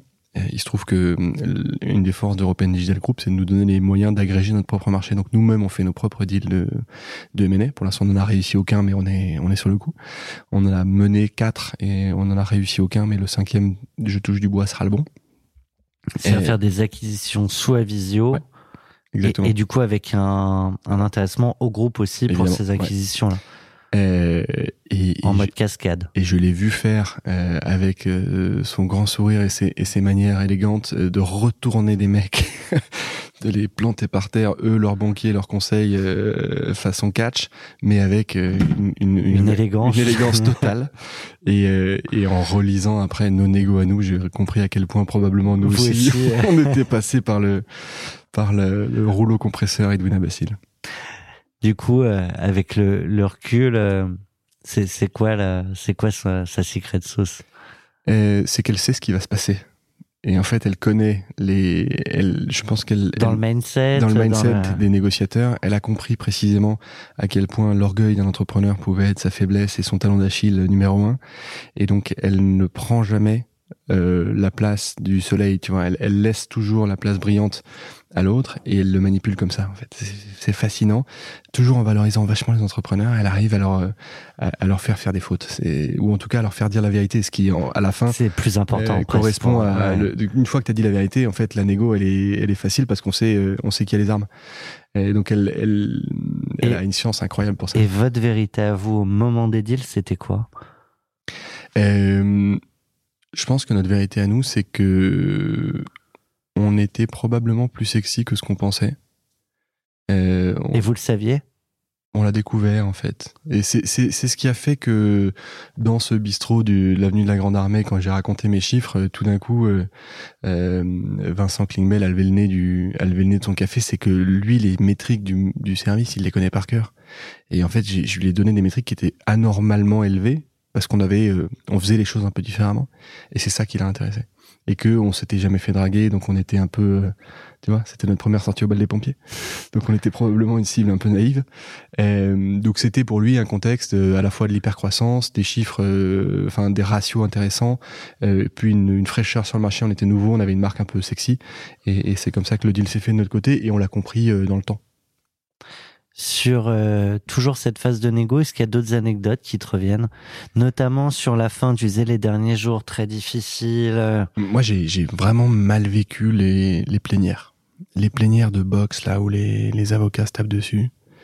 Euh, tu sais, moi, je suis un, C'est quoi C'est comme dans un tribunal, la... Je suis un gentil petit aristocrate catholique, moi. hein. Je suis très très bien élevé. Euh, J'ai mis euh, trois mois à accepter de passer sur cash out parce que je, c'est mal élevé de parler d'argent. Euh, mais du coup, je suis très bien élevé. je tape sous. Merci mon père. Je suis très bien élevé et et, et je suis pas à l'aise avec le, le conflit, tu vois. Et là, en l'occurrence, ces phases de conflit ouverts me mettaient terriblement mal à l'aise. Et donc euh, ça, c'est à la sortie des. Maxime était un peu moins brusqué que moi, mais à la sortie des des, des plénières, je me disais mais qu'est-ce qu'on fout là? C'est du- c'est d'une violence sans nom. C'est c'est pas nous quoi. Nous, on est des boy scouts, on est des gentils, on fait du business en famille. En plus, en face, t'as as Vincent qui a, qui a un Vincent, c'est crème. Euh, ouais. Edwina, c'est la grande, la grande séduction, c'est la grande classe. Euh, et t'as des, des, des chiens de garde qui se mordent les mollets. Après, c'est leur job. C'est- Non, mais c'est évidemment leur job. Je l'ai compris plus tard. Mais, mais euh, cette façon de chercher la faute et d'afficher l'autre dans son savoir-faire en disant tu as fait une faute, moi, je Mais que c'était très dur. ils se bagarrent sur euh, leur métier d'avocat ou sur euh, euh, les clauses pour leurs clients? C'est pas Bah, tout à fait, fait la même approche. ils- hein. ils veulent obtenir des clauses pour leurs clients, mais il se trouve que Ils euh, se si, servent si- du, si euh, tu joues la faute, c'est comme au tennis, tu vois. Si tu joues la faute, ben ça va sortir en. À ce moment-là, l'argument d'en face est disqualifié parce que sur la forme, il n'était pas très bon. Ben, vous m'avez dit ça. euh, et donc, euh, on avance comme ça, on avance un peu euh, par coup de bluff, on, euh, on avance en cherchant la faute de l'autre. Et, et- Euh, ouais. Chercher le vice de procédure. Ouais, c'est ça. le- Il y, y a un côté sport, euh, sport individuel. Moi, je suis un gars du rugby, pas du, pas du tennis. Du coup, avant de passer à la suite, c'est-à-dire qu'à un moment, on va faire quand même euh, la petite ellipse qui nous amène au lendemain euh, du jour de la signature. T'as un dernier truc là comme ça qui te revient, que t'as envie de partager avec euh, d'autres entrepreneurs qui sont peut-être même pas encore dans les phases de, de négo? Ouais, sachez que ça va être long, quoi. Sachez que ça va être long et pénible. Et, euh, et que euh, je pense que comme pas mal de douleurs physiques, ça s'oublie. Mais les, tu vois, les audits, c'est pas, c'est pas rigolo. C'est vraiment pas rigolo parce que il y a un côté où t'es, euh, t'es un peu pris de court, en fait. Soudain, il y a euh, six cabinets différents qui viennent pointer ta RGPD, tes finances, ton social. Et toi, t'as fait ce que t'as pu, euh, t'essaies d'être un mec un peu carré, mais en fait, euh, Il y a forcément, y a forcément des petites lacunes, vois. bien sûr. Et donc, euh, sachez aussi que euh, tout le monde vous pardonnera d'être imparfait, parce que les gens en face de vous n'ont jamais monté de boîte. Et en fait, ils sont globalement plutôt admiratifs de ce qu'on a fait, mais leur métier, c'est d'être dans le dur. Leur métier, c'est de chercher la faute. Euh, mais eux-mêmes, ça- tu vois, c'est comme si le, le- le moniteur du permis de conduire savait pas conduire lui-même, tu vois. Il cherche ce que tu vas faire comme faute pour tourner à droite ou à gauche, mais lui-même, il sait pas conduire. Donc, donc dans le fond, il a un syndrome de l'imposteur qui fait qu'il te pardonnera quelques erreurs. Ce que je retiens aussi, que tu as dit tout à l'heure, c'est euh, quand le cash se présente, prenez-le. Euh, en tout cas, ne, ne le regardez pas euh, Bah, je- toujours en vous disant on peut faire, on pourrait toujours faire mieux. Il y a un- moi, je, Parce que j'ai en tête, mon deuil per- de. per- perds pas ton idée, mais j'ai en tête des entrepreneurs, d'ailleurs, pour certains qu'on a reçus ici, qui font des, des deals 100% en action. Et ça reste très aléatoire. J'ai fait mon deuil d'être un élu. Euh, C'est-à-dire que euh, je crois que Stanislas Neuchâteau, le patron d'Octolib, est un élu. Je l'ai eu en face de moi, il m'a roulé sur la gueule. Il est trop fort. Euh, il fait partie du top euh, 0,1, virgule, virgule, virgule, enfin bref, des, des- Ouais. beaucoup de zéros après le virgule. Euh, il- moi, je suis pas Zuckerberg. euh, je suis euh, éventuellement un enfant gâté, comme je disais à l'entrée. J'ai eu beaucoup de chance. Euh, si j'ai fait survivre une boîte avec Max, c'est qu'on fait partie peut-être du 20% des gens qui font survivre des boîtes. Si je l'ai vendu, je fais peut-être partie des 5 ou 3%. Mais euh, je, je, je, je suis pas la grande noblesse entrepreneuriale. Je serai jamais patron d'une boîte du CAC 40 et je fonderai jamais de licorne.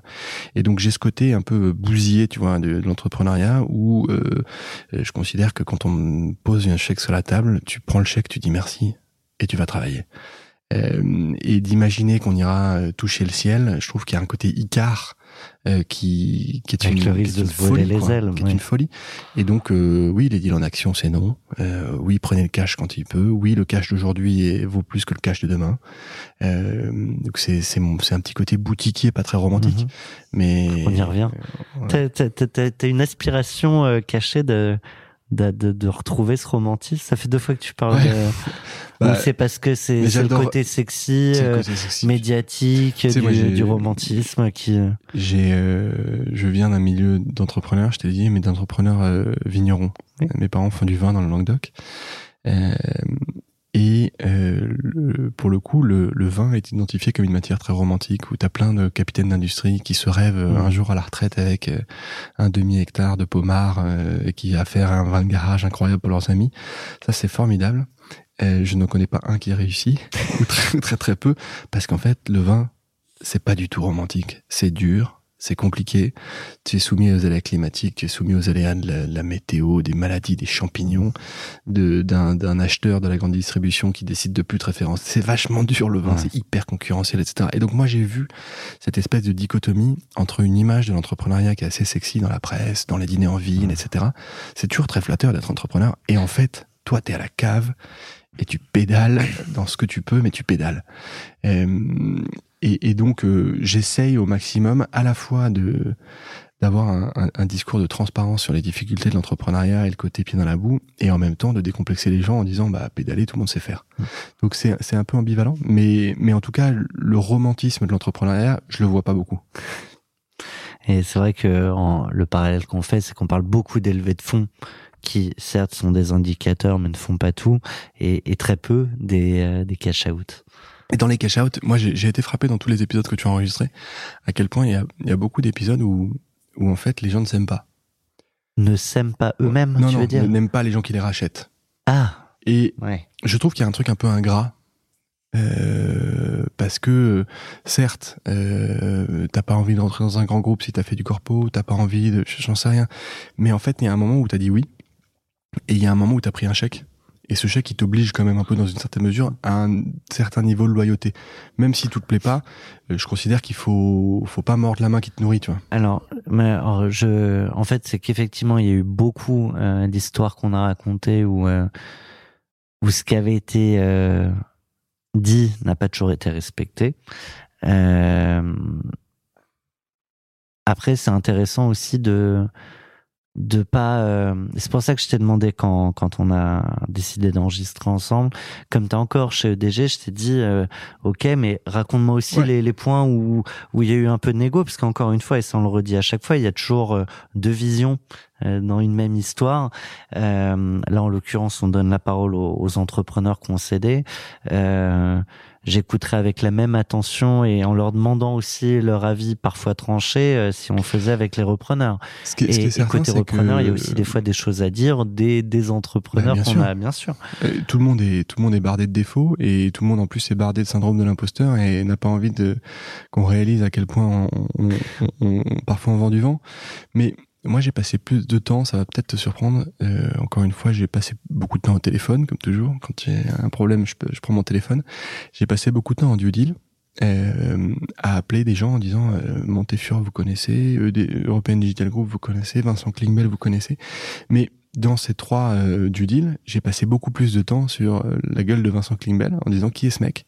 Est-ce qu'il est réglo? Est-ce que c'est un boy scout? Est-ce qu'on peut faire des affaires avec lui? Comment ça se passe si les affaires tournent mal? Et tu vois, euh, Vincent, il s'est un jour fâché avec un de ses associés. Euh, c'est une histoire qui est connue dans Paris. euh, avec un ancien associé, il s'est fâché fort. Et, et il s'est fâché pour une raison de loyauté.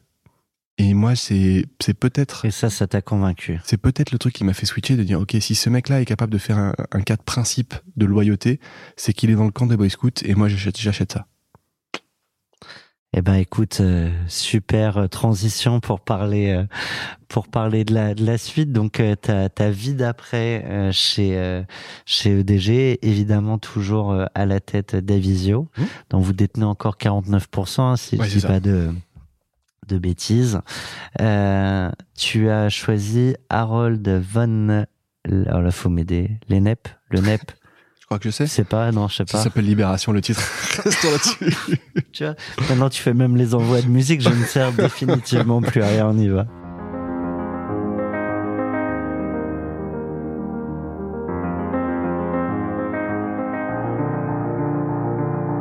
What happens when life breaks down? Là, j'imagine que c'est le, le titre qui a fait Ouais, la c'est le titre et ouais, c'est le- libération, quoi. C'est c'est le, c'est le côté euh, planant.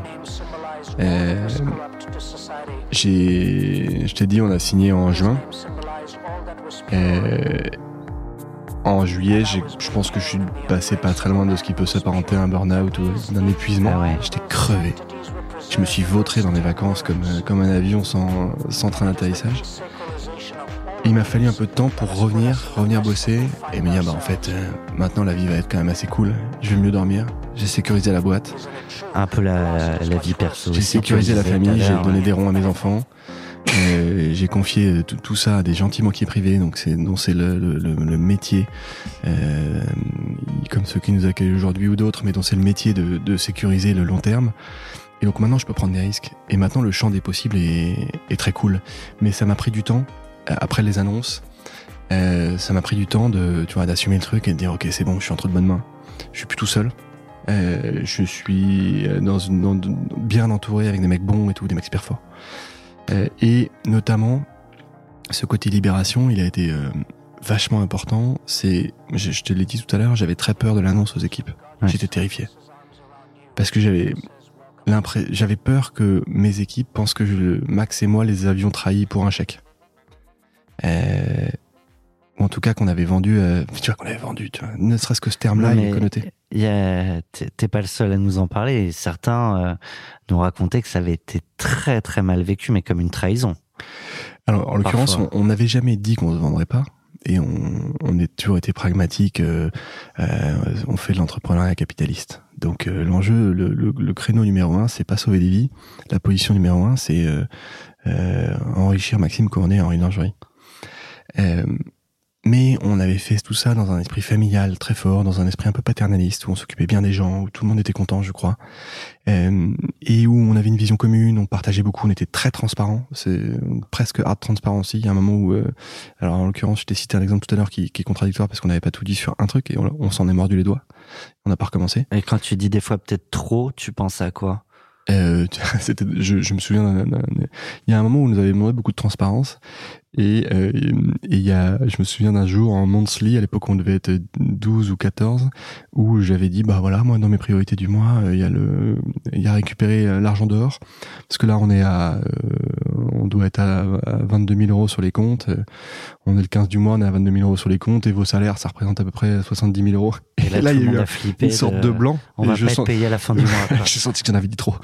Et donc, tu vois, j'ai dû redoser un peu plus tard. Euh, mais j'étais vraiment très angoissé de est-ce qu'on serait vu comme des vendus. Le terme est, tu vois, le, le terme est terrible. Il va bien euh, avec euh, Euh, le fait de vendre. Ouais, est-ce qu'on est des vendus quoi Et, et donc là-dessus, on s'est beaucoup appuyé sur Camille, qui est notre DRH et qui avait vécu des, des contextes de session. Et on a préparé une présentation qu'on déroulait. euh, il se trouve, on était à Palma de Majorque. euh, C'était euh, à l'époque, euh, il y a un an, on avait encore le droit de prendre l'avion pour un Ouais. séminaire. Aujourd'hui, c'est fini. Euh, et, et on avait un créneau de travail où on allait faire cette présentation.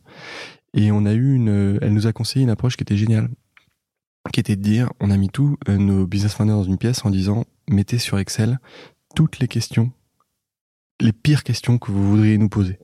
Si vous connaissez pas le deal, etc. Toutes les questions. Les questions les plus indiscrètes, les questions Ah, avant, les- avant, là, après. Pour, donc ils savaient que vous alliez parler bah, de ça. Les, les, les, les business partners, eux, Ouais. ils avaient signé les papiers, ils savaient, ils étaient Ouais. au courant, etc. Mais on allait l'annoncer à tous les autres. Et, pour préparer cette présentation, je, on a fait un vrai travail au premier au, cercle. au premier de- cercle. Allez-y, balancez toutes les questions que vous pourriez avoir si vous étiez dans le deuxième cercle. Et je, et on a travaillé ensuite beaucoup. À partir de là. à partir de là, en se disant, je veux qu'à la fin de la présentation qu'on va dérouler avec Maxime, Il n'y a plus une de, aucune de ces Que questions la qui seule question qui reste, Ouais. c'est euh, est-ce qu'on va avoir des places de parking dans les nouveaux bureaux C'est un truc de gadget absolu. Si on a ce genre de questions débiles, euh, eh ben on C'est aura gagné. a- ouais. Et donc on y a passé un temps infini. On a eu toutes les questions, on a répondu à toutes les questions C'est proactivement. quoi la question la plus compliquée à laquelle il a fallu répondre?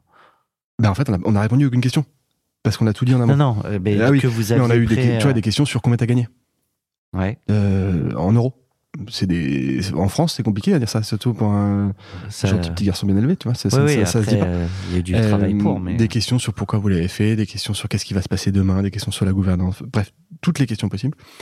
On a fait une presse qui, je pense, était euh, très bonne. Euh, et d'ailleurs, on avait prévu une heure, on a passé deux présentations live et on y a passé presque trois heures. Et il n'y a pas eu de questions. Il n'y a même pas eu de questions sur le, sur le parking. sur le par- Il n'y a même pas eu de questions sur le parking. Il y a vraiment pas eu de questions. Il y a eu des questions sur euh, racontez-nous des trucs marrants des négos, et, mais et on a eu des félicitations. Et ce jour-là, j'ai, tu vois, ça m'a fait un bien fou et peut-être que je me suis mis à planer à ce moment-là. Après, euh, contrairement à des, des rapprochements où des fois tu as des doublons de postes, de choses comme ça, là, c'était pas le cas. Vincent a compris un truc génial, c'est que les, les boîtes ont besoin de leur marque, ils ont besoin de leur identité, ils ont besoin de leur, Leur culture, culture, et de ouais. pas les déranger, quoi. De laisser les boîtes grossir euh, en prenant le meilleur, à savoir les synergies commerciales, mais en enlevant le pire, à savoir euh, les, les, les, les emmerdements humains, quoi.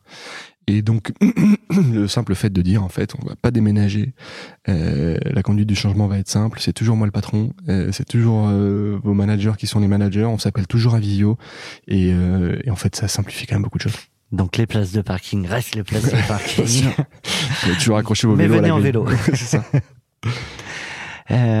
Donc aujourd'hui, on est en plein dedans. Là, en l'occurrence, c'est un peu particulier hein, l'aventure EDG parce que vous, vous avez un vrai intérêt collectif en tant que euh, fondeur, cédant, euh, mais tous en fait dans le même bateau. Euh, donc c'est pas tout à fait la, même- la même chose. C'est-à-dire que tu projettes pas déjà la fin là tout de suite euh, dans dans l'année qui vient. Euh, alors, surtout pas. Euh, Ah oui. D'autant plus qu'on est en train de racheter une boîte euh, qui est plus grosse que nous et qui nous fait rêver. Et donc on est au contraire très accroché à nos sièges et, et, et aux, aux armes de destruction massive que EDG nous permet d'avoir pour aller chercher des cibles comme ça. Donc il est hors de question qu'on bouge d'une oreille. Euh, après, euh, le, le LBO, tu sais, c'est un autre sport. C'est-à-dire que si je veux partir demain matin, je peux partir demain Ouais. matin.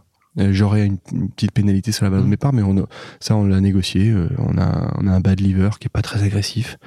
Euh, BO s'est bien occupé de nous et notre avocat, il a bien négocié. Euh, je peux partir demain matin. Mais j'en ai aucune envie. Euh, parce que je vis quelque chose de différent d'avant, parce que j'apprends des trucs, euh, parce que les mecs autour de moi sont cool, parce qu'ils m'amènent du bise, ils m'amènent, ils me font rentrer dans des grands comptes où je serais jamais rentré tout seul. Euh, et donc je me, je me marre. Et pour moi, l'équation elle est super bonne. Couplé à ça, tu l'auras compris, mon côté un peu loyal, un peu réglo, de dire, bah attends, vu la gueule du chèque que j'ai pris, c'est pas moi qui vais me Mm. cracher dans la soupe en premier, vraiment pas. Euh, je suis très, très, très, très loyaliste. J'essaie. cas. Après, tu pourrais décider pour quelle que soit la raison, hein, un moment de partir et t'organiser pour que la suite se passe très Bien bien. sûr, mais- Enfin, ça n'empêche pas d'être. et euh, aujourd'hui, il est assez clair avec tout le monde que euh, moi, j'ai mon avenir euh, de long terme, il est en Languedoc à faire du vin. Euh, c'est mon histoire familiale et c'est c'est écrit sur. euh, on, va en parler rapidement mais, après. mais donc, euh, il- il- on- La suite. évidemment, il faut mettre les pieds dans le plat le plus tôt possible, mais c'est vraiment pas pour aujourd'hui. À aucun moment, parce que ça, c'est des fois des petites anecdotes, comme tu le disais, sans, sans que ça paraisse euh, comme cracher dans la soupe, mais t'as beau savoir que t'as vendu, t'as beau savoir pourquoi t'as vendu, parfois c'est des petits détails où en fait, c'est après peut-être pas les mêmes types d'histoires que, que quand tu rentres dans, dans une notion de build-up comme ça, euh, mais euh, où euh, sur des petits détails, on te fait comprendre que t'es plus chez toi. Ouais, et puis, non, mais je, Et, en fait, je, du coup, tu peux. tout à euh, l'heure, j'ai peut-être été un peu dur en disant qu'il y avait des, des gens qui étaient. un- non, mais c'est bien de le dire aussi. ingrats, parce mais- Parce qu'effectivement, je comprends que tu en as, notamment sur des, des sujets produits. Je t'ai dit que j'aimais Mhm. j'aimais pas le produit. Je, euh, Alban, euh, enfin, euh, il y a, y a plein de, de gars où soudain, euh, le Alban de Sketchfab, où soudain, Oui. euh, on- tu comprends que ton produit va changer de philosophie profonde, d'usage, d'intégration, etc. Et tu peux vivre ça comme une trahison terrible parce que ton produit c'est ton bébé. Il se trouve que moi j'ai pas de produit, j'ai une équipe. Euh, mon produit c'est mon équipe. Et donc à partir du moment où je sais que mon équipe est protégée, que mon équipe est même euh, euh, mieux traitée que ce qu'elle était traitée avant, puisqu'elle a, elle a accès au, cap- au capital, que le capital va prendre de la valeur, que tout le monde est bien payé, que on a sécurisé les contrats, etc. Bah en fait, euh, mon bébé c'est ça, donc je suis Ouais. pas inquiet. Tu parlais d'Alban Sketchfab, qui était, le- si je dis pas de 2000. bêtises, euh, l'épisode 16 de, de Cash Out. Euh, mais Est-ce que les auditeurs se rendent compte à quel point tu googles le truc? T'es vraiment un escroc. Discrètement, hein, c'est vachement bien fait. J'avais- Non, mais fallait chercher le Le numéro, numéro quand de l'épisode, Bah t'étais- oui, c'est ça. Je les ai pas tous par cœur. Eh, Il y en a quand même quelques-uns. Il y en a, je connais par cœur le numéro. euh, Ah, t'es fort. euh, bah, notamment celui-ci. Tu vois, je peux te dire facilement que c'est l'épisode 40. Suis même. là, tu tu peux jouer, tu peux jouer. On a cette transparence. Le mec Je triche rechecker, ouf, je de rechecker sur son. Notion. Euh, bah, t'as parlé de la suite. Juste pour euh, toute cette phase là dans laquelle vous êtes avec euh, avec EDG, tu veux repartager un dernier un dernier point? Euh, Qu'est-ce qu'on n'a pas dit? Euh, Non, le, je te dis le fait de le fait de faire du M&A, c'est vachement sympa en dessous.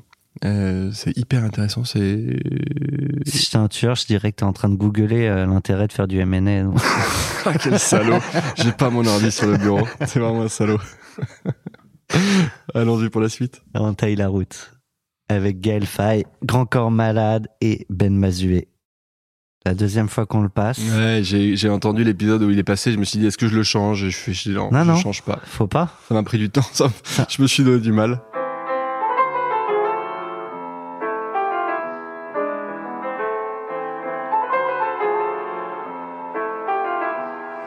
Entre deux gros concerts, entre deux courants d'air, entre ceux qui disent oui, qui disent non, j'ai fait l'inventaire. Si rester c'est l'enfer, si partir c'est dans l'air, est-ce que je dois secouer 40 années de ma vie de sédentaire?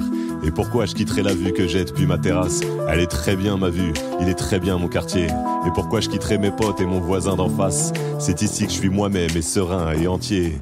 Et pourtant ça me tente, et pourtant ça me chante, et pourtant ça rentre pas dans mon schéma et c'est ça qui se tente. Et pourtant je le sens, je le crains, je le fuis et je le veux. Tailler un peu la route avant d'être vieux. Comprendre les couleurs et les douceurs des lointaines chaleurs, apprendre les lumières lunaires des cités étrangères, voir avec bonheur comment les enfants dansent ailleurs, me fabriquer d'autres repères pour quand je ferme les paupières.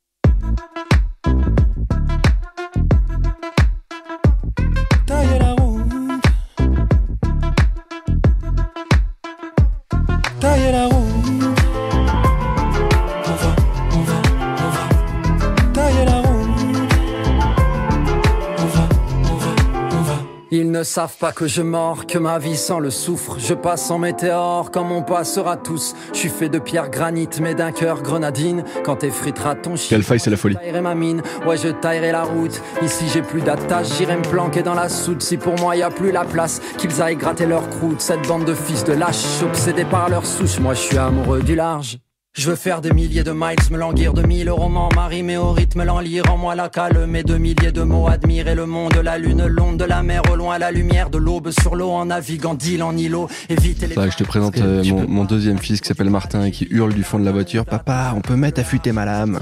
Ah non, mais euh, Quelle faille dans la famille, ça marche bien. aller attraper des allitérations comme ça et tout en gardant le sens de ce que tu as C'est envie de dire, c'est. Mais c'est d'ailleurs, euh, c'est pas le meilleur album de Galfy parce que ce n'est pas que. écouter parce tôt que le matin. Bien sûr, ça n'est pas que du Galfy. Mais oui, c'est de la- c'est Ouais, du génie. Et- Il, est- il avait, je l'avais découvert sur euh, le son d'un copain euh, avec Face Cachée, ça s'appelait à l'époque, et lui, il avait un groupe avec, euh, euh, ça s'appelait Milk Coffee and Sugar, avec un, un mec, euh, ils étaient deux, un, un duo, les, les, c'était fabuleux. Mais j'ai oublié le nom. euh, si, ça s'appelle l'addition, à retrouver dans, dans Google. Pardon. Euh, donc pardon, je t'ai coupé. Ouais, euh, donc c'est on a eu c'est la même intuition que ton invité de, de l'épisode précédent. c'est de dire en fait t'es bien là où t'es, mais t'as toujours envie d'aller plus loin. Alors il se trouve que là je suis bien où je suis et que je peux toujours aller plus loin avec la vidéo. Et puis un jour je sortirai, je sortirai pour aller faire du pinard. Et en fait, Et en fait, revenir au, ce qui à est l'histoire familiale, en fait. exactement. Et on revient à l'itinéraire d'un enfant gâté, tu vois, qui revient fabriquer ses machines de nettoyage. Euh, c'est mon- histoire. Euh, bon, et encore, c'est Il y, a- il y a une notion, tu parlais tout à l'heure de loyauté, de l'importance de la loyauté. Il y a ce sentiment que revenir dans le pinard, c'est une forme de loyauté vis-à-vis de l'histoire familiale. Ouais, j'ai, je suis né dans une famille un peu particulière, euh, une vieille famille française euh, qui en plus euh, vit dans une maison qui est qu'on appelle la Versailles du Languedoc. C'est un truc de fou. T'as jamais vu une baraque aussi belle Ouais. C'est un truc depuis 1620 dans la même famille, etc. Et donc tu, tu nais dans ce dans cet ADN de conditionnement dont je suis hyper fier. Euh, mais avec aussi un sens du devoir qui est très fort, un sens du de, de porter le joug, tu vois. Alors évidemment, jamais je me je, ri- je, je n'oserais me plaindre de ce que j'ai vécu, mais j'ai quand même connu cette maison à moitié en ruine. Mes parents ont été des entrepreneurs incroyables qui ont relevé cette maison qui était presque ruinée, qui faisait du pinard dégueulasse et qui aujourd'hui fait des trucs géniaux. Et je suis hyper fier de ce que font, ce qu'ont fait mes parents. C'est Et un, tu peux, et deux, euh, évidemment, tu peux être un, un rentier qui ne fait rien de la rente Ah et bah, qui ne fait que en vivre. tu sais que Et et c'est vrai que parfois, quand quand t'as pas été euh, dans la galère plus ou moins grosse, t'as pas ce goût de l'effort, du travail. Et Et, et, euh, moi j'ai plein de plein d'exemples. Euh, mon père a toujours pris des boulots à côté en plus. C'est ma mère qui pilotait la boîte de familiale paternelle et mon père prenait des boulots à côté parce qu'à l'époque le vin du Languedoc ça faisait pas vivre une famille. Et j'ai vu mon père prendre euh, euh, 100 nuits euh, 100 nuits dans l'année en train de nuit entre Paris et Carcassonne en seconde, euh, Austerlitz 23 heures toute sa vie pendant 40 ans il le fait encore et il me, il me bluffe pour ça. Euh, il le fait encore. il le fait encore. On essaie de le, mettre en, en première et il veut pas, tu vois. Et donc j'ai ce modèle de, de, de, de gens bosseurs, tu vois. Euh, mais et donc j'ai vu cette maison euh, presque se relever de ses cendres et devenir euh, magnifique, un des trucs les plus beaux euh, qui existent en- dans toute la France, en tout cas de, de mon point de vue très très subjectif. On, on trouve une photo en ligne? Bien sûr, l'orgerie.wine. Ok. Tu peux aller googler si tu veux. Ouais. Euh, et c'est superbe. Et, et en même temps, euh, depuis Napoléon, tu sais que quand il y a une grande maison, euh, euh, depuis qu'on n'a plus le droit de déshériter ses enfants, euh, point wine, pardon. Oui, c'est non, c'est moi. J'ai mis T'as mis wild. wild. C'est T'es trop habitué au web, toi. Euh, de- de- si tu vas direct. Euh, le depuis le code Napoléon, comme tu le droit de déshériter tes enfants, si tu as quatre enfants, ça veut dire qu'il faut que tu fasses x5 sur le patrimoine pour pouvoir garder une maison. C'est c'est Ouais. normal. Et cette maison, elle a été gardée depuis 1620. Et donc maintenant, c'est à notre tour. À gros enjeux. Ouais. Et donc c'est une autre aventure entrepreneuriale. C'est, ça sera ma deuxième vie, passer 40 ou 45 ans, j'en sais rien. Euh, et c'est ça que j'irai faire. Ah ouais. Ouais, Pardon, je je suis devant les photos. C'est c'est la folie. ah, c'est incroyable. Euh, et donc c'est, ça sera notre tour de prendre la charge. Et, et ma femme qui, qui a aujourd'hui un peu accepté ce, ce destin-là, euh, me dit mais ça veut dire qu'un de nos enfants va devoir prendre le joug. Et je dis oui, mais moi j'ai été Ouais, après tu alors c'est marrant ça parce que tu peux tu peux toi décider euh, cette loyauté familiale et en même temps de la demander à ses enfants, c'est exigeant. c'est ultra exigeant. C'est-à-dire Ouais. que- Et puis t'as- t'en as peut-être qui ont envie de monter euh, le, le futur Avisio euh, dans un autre secteur. Et, mais donc euh, on- nous, tu vois, moi, j'ai quand je te dis que je suis un enfant gâté, j'ai- je suis l'enfant de cette histoire-là. Ouais. et, et de, de, de, de mille ans d'histoire incroyable, toute l'histoire de France avec, avec ses drames et ses, et ses héros. Et en même temps, euh, bah je, ceux, encore une fois, je vais faire le cateau, mais à ceux qui ont beaucoup reçu, il sera beaucoup demandé. Ouais. Et donc c'est, euh, moi j'ai beaucoup reçu. Et maintenant, c'est à mon tour de, ton tour, à mon ouais. tour de donner. Et c'est mon sens du devoir et c'est mon sens de l'obligation. Ça me rend heureux. Ouais. Ça me rend fier. Euh, J'espère juste que j'aurai la richesse euh, à transmettre à mes enfants pour que eux-mêmes soient les enfants gâtés. Et Non- envie de non pas des enfants gâtés au sens euh, pour y gâter, mais des enfants euh, à qui on pourra beaucoup demander parce qu'ils auront beaucoup reçu. le le premier héritage, il est souvent culturel, éducatif. Évidemment. De... Évidemment, et, et c'est c'est ça la grande richesse. Et, euh, et c'est c'est c'est c'est c'est vraiment pas l'argent qui est le plus important. Le plus important, c'est aujourd'hui tu me tu me tu me ruines. C'est demain. Tu te relèveras. C'est pas grave, je me relèverai parce que j'ai tout ce qu'il faut. Une question de bagage. Exactement. Euh, avant de nous quitter, euh, il y a une question, parfois on n'a pas le temps. Euh, mais là, tu as dit, hein, si on veut garder cette maison, il faut faire x5 sur le patrimoine familial. Une Mais- part par enfant et une part pour l'État. ouais. Et, euh, mais du coup, euh, non, plus, plus sérieusement, euh, cette rentrée d'argent, tu l'as dit, ça sécurisait euh, ta famille. Euh, J'imagine que tu décides de l'investir à un moment. T'as fait quoi comme choix patrimoniaux? Euh, alors j'ai fait le choix d'aller déjà de faire confiance à des pros, donc j'ai confié beaucoup d'argent à une banque enfin une grosse partie du patrimoine à une banque privée. Euh, en fait, il y a toute une partie que j'ai mis en délégation de gestion à une banque privée, toute une partie que j'ai mis euh, en fait dans ma nouvelle passion qui est le, le private equity. Et donc j'ai mis dans en direct. en direct dans des fonds de private non dans des Enfin, fonds via- des fonds de private equity. Et toute une partie où j'ai gardé mes premiers amours c'est faire beaucoup de business angeling et d'avoir cette logique de give back dans l'écosystème de la tech. Donc euh, à la fois à titre perso et puis avec un petit club deal que j'en ai une depuis déjà 4 ou 5 ans. C'est toi qui l'anime? Ouais c'est moi qui l'ai créé c'est moi qui l'ai mis mais c'est tout petit hein. Ouais. Euh, c'est du bricolage euh, et avec des et- copains. avec des copains et ça date de l'époque où j'avais pas d'argent donc je leur tapais un petit sou pour financer mes tickets à moi. Euh, mais il se trouve que cette euh, ce club deal a une petite vocation de give back puisque il a un caride fléché vers une ONG dont je m'occupais quand j'étais euh, quand j'étais pendant mes études je suis parti un an aux Philippines. Euh, et je continue à essayer de lever un peu d'argent pour cette association et le caride fléché de ces de ces investissements là me rend un peu euh, un, un peu fier c'est cool. Euh, c'est un je trouve que c'est un hack malin à, ma- Ouais. à mon niveau pour lever des fonds et, euh, et donc j'ai presque ventilé, tu vois, entre euh, alors il y y a le patrimoine euh, immobilier privé, mais j'ai pas fait beaucoup d'immobilier. Il y a de l'argent sur les marchés, de l'argent en private equity, de l'argent en venture. Euh, et aujourd'hui, j'ai, euh, je sais plus, 20, 25 ou, ou 26 lignes euh, de, de VC, donc c'est évidemment ce qui est le plus risqué. Ouais. Euh, le plus amusant aussi c'est le plus amusant. intellectuellement c'est pas là qui, c'est pas là, peut-être pas là qu'on s'enrichira, mais c'est c'est c'est l'argent le plus rigolo et, euh, et l'argent le plus vivant. Donc euh, donc il est cool. dans, dans toutes ces lignes il y a une ligne chouchoute Chouchoute? ouais une ligne en particulier Ah, une ligne préférée, ouais. bah, c'est le venture, évidemment. Euh, je, je, je te et un confirme. investissement en particulier je pensais plutôt à une, une start-up dans laquelle tu Euh, investis moi, j'aime. j'ai- Je suis. Alors, il y en a deux. Euh, Il y a Asphalt. ouais que j'adore parce que je suis Le, fan le de cette pull aventure. parfait et tout là. Le pull parfait, Ouais. je suis habillé aujourd'hui en asphalte, des pieds à la tête. euh, je suis un grand ambassadeur de la marque. Ton pro- pull ressemble vachement à une chemise. hein. Ouais. c'est toi qui as dit le pull parfait. Oui, parce qu'ils ont commencé avec ça, mais bien, sûr. ils font ouais. maintenant des chemises, ils font tout. Euh, et puis ça, pour le coup, c'était un investissement non rationnel. Ouais. Je crois que j'ai pas ouvert le BP, tu vois. J'ai investi vraiment parce que William me proposait d'entrer. Je suis trop fier de faire partie de cette histoire. Donc c'est euh, c'est un truc de client. Et euh, et dans mes boîtes préf, euh, je pense qu'il y a Pongo. Euh, une boîte qui s'appelle Pongo qui fait une solution de fidélisation de, pour les, les points de commerce physique Ok. qui est absolument génial et c'est une boîte dont le stamina me sidère. C'est une boîte qui, qui vend des, des, des tablettes de fidélisation dans des restaurants et des points de vente physiques, qui a euh, pas de sales euh, dans les fondateurs et qui a tout appris, qui a traversé le Covid sans trembler et qui empile et qui empile et qui empile low profile, bosseur et tout. Je les adore. Je suis hyper fier d'être rentré chez Pongo et, euh, et c'est certainement pas la ligne la plus sexy de mon portefeuille, mais c'est la ligne la plus bosseur, tu vois. Ouais. Et, et je kiffe. C'est important ça. On, on revient pas toujours besoin de romantisme. Exactement. tu auras compris.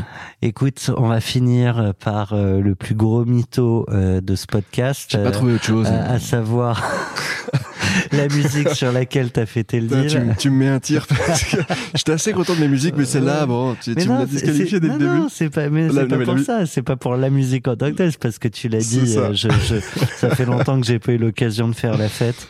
Non, j'ai fêté, euh, j'ai fêté le deal avec des copains plusieurs fois, mais en les invitant à des trucs cool, mais, mais plutôt des Un trucs chill. dîner, bah, Des euh, trucs chill. J'ai fait un gros week-end de copains dans, à la campagne, mais plutôt des trucs chill parce que parce qu'on est des vieux maintenant. On a tous euh, tous des enfants et qu'on va plus en boîte de Quand nuit. un c'est mec terminé. plus jeune que moi me dit qu'il est vieux, ça me fait toujours mal. ça me fait toujours mal. Euh, et donc on finit avec euh, Stone euh, de 2TH. Sequence peut-être, je sais pas. Tu sais pas non plus. Je sais pas non, Non, plus. mais Ça aussi, c'est du shuffle là, que j'ai kiffé et, à un moment. Et là, les mecs qui connaissent vont dire, mais les mecs, ils n'y connaissent Rien. strictement rien. Mon cher, c'était un vrai plaisir euh, de cet échange avec toi. Tout à fait partagé. J'espère qu'on aura l'occasion de se recroiser. Peut-être dans une grosse soirée, hein, le monde est petit et la vie est longue. quand les enfants seront grands. Ah oui, ça, tout à l'heure, je voulais te demander, tes enfants de quel âge? Ils ont euh, l'aîné à 8 ans et la petite dernière à un an et demi. Ok, bon, il y a du temps avant de reprendre. Ouais. euh, Je suis tranquille. J'ai encore un peu de boulot. Merci encore. Merci à toi.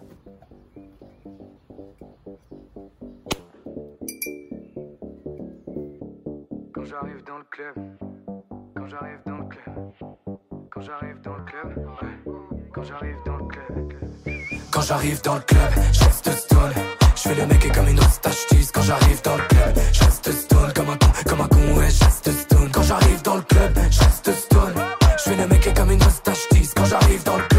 Tu vois, si j'étais cool, j'irais en boîte sur ce son-là. c'est le genre de musique où t'as l'impression d'être avec tes lunettes de soleil et de tracer la foule. T'arrives dans une, dans une bonne boîte de province, deux salles, deux ambiances. Pourra m'empêcher ah. Avant de tu fais bélec il faut que tu restes stylé. Regarde autour de toi ou bientôt va stoler T'as déjà fini ton verre mais pour Là, on voit que c'est une musique de jeune parce que le clip Le est clip est très cheap, 9-16. il est extrêmement cheap. Ah, mon frère qui dans sa tête avait toujours un plan B. Et quand c'était la merde j'ai suivi le plan C. Pas parce que c'était ma pote que c'était pas mon plan cul Quand j'arrive dans le club je les vois lever les mains. Je les vois se démener juste pour danser 10 minutes. Le tempo diminue, la mélodie s'améliore. À chaque fois ça se termine quand le drop est imminent. On m'a dit de m'arrêter mais les feux se sont allumés. Je pouvais pas reculer j'avais besoin de ça pour aller mieux. Le moment je l'aime à mort je suis dans Ouais, J'avais pas vu que le, le clip était aussi cheap. Ah, ils ont fait jouer les copains. Ouais, c'est ça. On dirait du Orelsan des, des, des premières heures. Ouais. C'est peut-être les fans, hein. Ils ont peut-être demandé aux fans. euh, Sûrement. Je fais le mec comme une moustache Quand j'arrive dans le club Je reste stone comme un con Comme un con et je reste stone Et je reste stone Je reste stone Je fais le mec comme une moustache Quand j'arrive dans le club Je reste stone comme un con On invite tout le monde à aller voir le clip du coup. Ça, on pourrait faire la même chose pour Cash Out avec euh, Ah bah là, une session d'entrepreneurs qui nous font des conneries, plus, chacun fait plus de moyens en fait. techniques que ce qu'ils avaient, je pense, euh, vu la qualité du, du- du- de l'image. Ouais, mais j'aime bien ce côté euh, user-generated content. Donc ça se trouve, c'est vachement réfléchi et ça donne le sentiment que ça a été fait par les fans. je sais, mais je connais pas du tout l'histoire de ce groupe. Si ça se trouve, c'est, c'est volontairement un truc. Et je vois des, des mecs qui avaient des maillots de La Rochelle, donc si ça se trouve, c'est volontairement un truc de province. euh. Pour le moins que tu verras faire l'aumône Regarde dans la foule, putain j'ai pas les mots. Allez, les miens, je vais vous voir lever les mains. Quand j'arrive dans le club, je reste stone. Je fais le mec et comme une tease. Quand j'arrive dans le club, je reste stone. Comme un con, comme un con, ouais, je reste stone. Quand j'arrive dans le club, je Ah mais oui, c'est- il s'appelle clip collaboratif, t'as pas choisi n'importe lequel. si ça se trouve, il y a un clip officiel qui est trop stylé. c'est toi, le- c'est toi le boulet. Et n'empêche, du coup, je me suis pas trompé. C'est ça. C'était vraiment un clip collaboratif. c'est le, c'est le, c'est la bonne musique, mais c'est peut-être pas le bon, le, le bon clip. Je reste stone, au moins je reste fixé Car tout pourra s'y passer Et rien ni personne ne pourra m'empêcher. En fait, on a fini. Soyons transparents un peu. hein. Euh, on a fini cet épisode. On discute encore un peu après la musique. Et puis là, on se rend compte qu'il y a un truc qu'on n'a pas dit. Et pouf, une anecdote qui revient. Et voilà. En Eh ben, boomerang. écoute, sans Bah, transition, je, du je- coup. je- je te racontais en rigolant euh, un moment euh, un peu de panique. C'est donc euh, et d'ailleurs j'invite tout le monde, à, tous ceux qui préparent des deals, à regarder ce sujet-là, qui est le le, le, le sujet des, des bon évidemment fiscal, mais des donations aux enfants. Tu peux faire des donations sessions, donc tu, tu donnes des parts et, et comme tu les vends le- le lendemain, il ben, y a pas de plus-value et donc tu donnes à hauteur de l'abattement. euh, euh, de l'abattement fiscal et tu revends sans plus-value donc c'est une partie qui est très fi- défiscalisée pour toi Et pour et- les enfants. Et pour les enfants. Mais quand tu donnes à des mineurs, tu as la nécessité d'avoir une tierce personne qui représente ces mineurs, Qui sont pas les parents. qui sont pas les parents, Euh, et donc euh, et qui sont même pas les frères et sœurs. Il y a un truc, euh, ça Ok. doit être un peu en dehors de la famille, Euh, et donc j'avais Donc demandé. c'est à- pour ça qu'il faut encore garder des amis, quoi. Ouais, c'est ça, faut au moins un. et donc j'avais demandé à un copain d'être euh, d'être la personne de confiance, euh, le tiers de tiers de confiance, et euh, qui m'avait dit oui très gentiment. Euh, mais en fait le deal, il c'est comme tous les deals, il s'est décalé, il s'est décalé, il s'est décalé. Et en fait j'avais oublié de dire à mon cher à mon cher Edouard.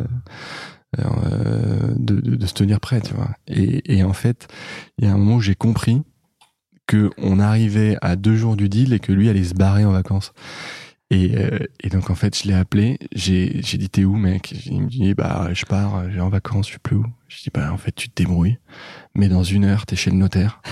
Et tu, Tu rates ton vol s'il tu rates faut. ton vol s'il faut, j'en ai rien à secouer, je te, je te rembourserai le vol si tu veux, mais tu me signes ce putain de papier. Mais j'ai pas Il lu. en va de l'avenir de mes Ouais, enfants. c'est ça. là. J'ai pas lu le papier, j'en ai rien à foutre. Et j'ai appelé le notaire en disant, maître, euh, en fait, vous êtes dispo dans une heure avec le papier prêt parce que sinon c'est la merde.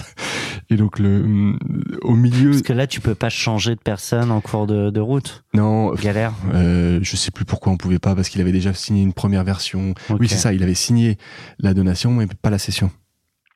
Oui, c'est ça, il fallait qu'il Ah, signe le, les deux, du coup, ouais, ouais. le- la deuxième partie. Et, euh, et donc ça, ça a failli faire un épisode de série à soi tout seul. Euh, c'est un truc avec, euh, avec un taxi moto en dernière minute. Bref, il s'est pointé chez notaire, il a signé et, et tout s'est bien passé. Mais ça a fait effectivement une petite cascade euh, de, de fin de deal qui était un peu bordélique. C'est bien de le, le C'est des anecdotes en fait vachement. Mais du coup, euh, ça veut dire qu'il faut, il faut regarder ouais. les trucs de donation session. J'ai plein de copains qui ont vendu leur boîte et qui avaient et qui ont pas été qui conseillés là-dessus. en fait. Ouais, ouais. Or, en fait, euh, c'est quand même une énorme niche fiscale vachement intéressante qui permet de, de, de, Bah, de mettre à transmettre plus l'abri vite- aussi ses enfants. de transmettre plus vite aux enfants. Ouais.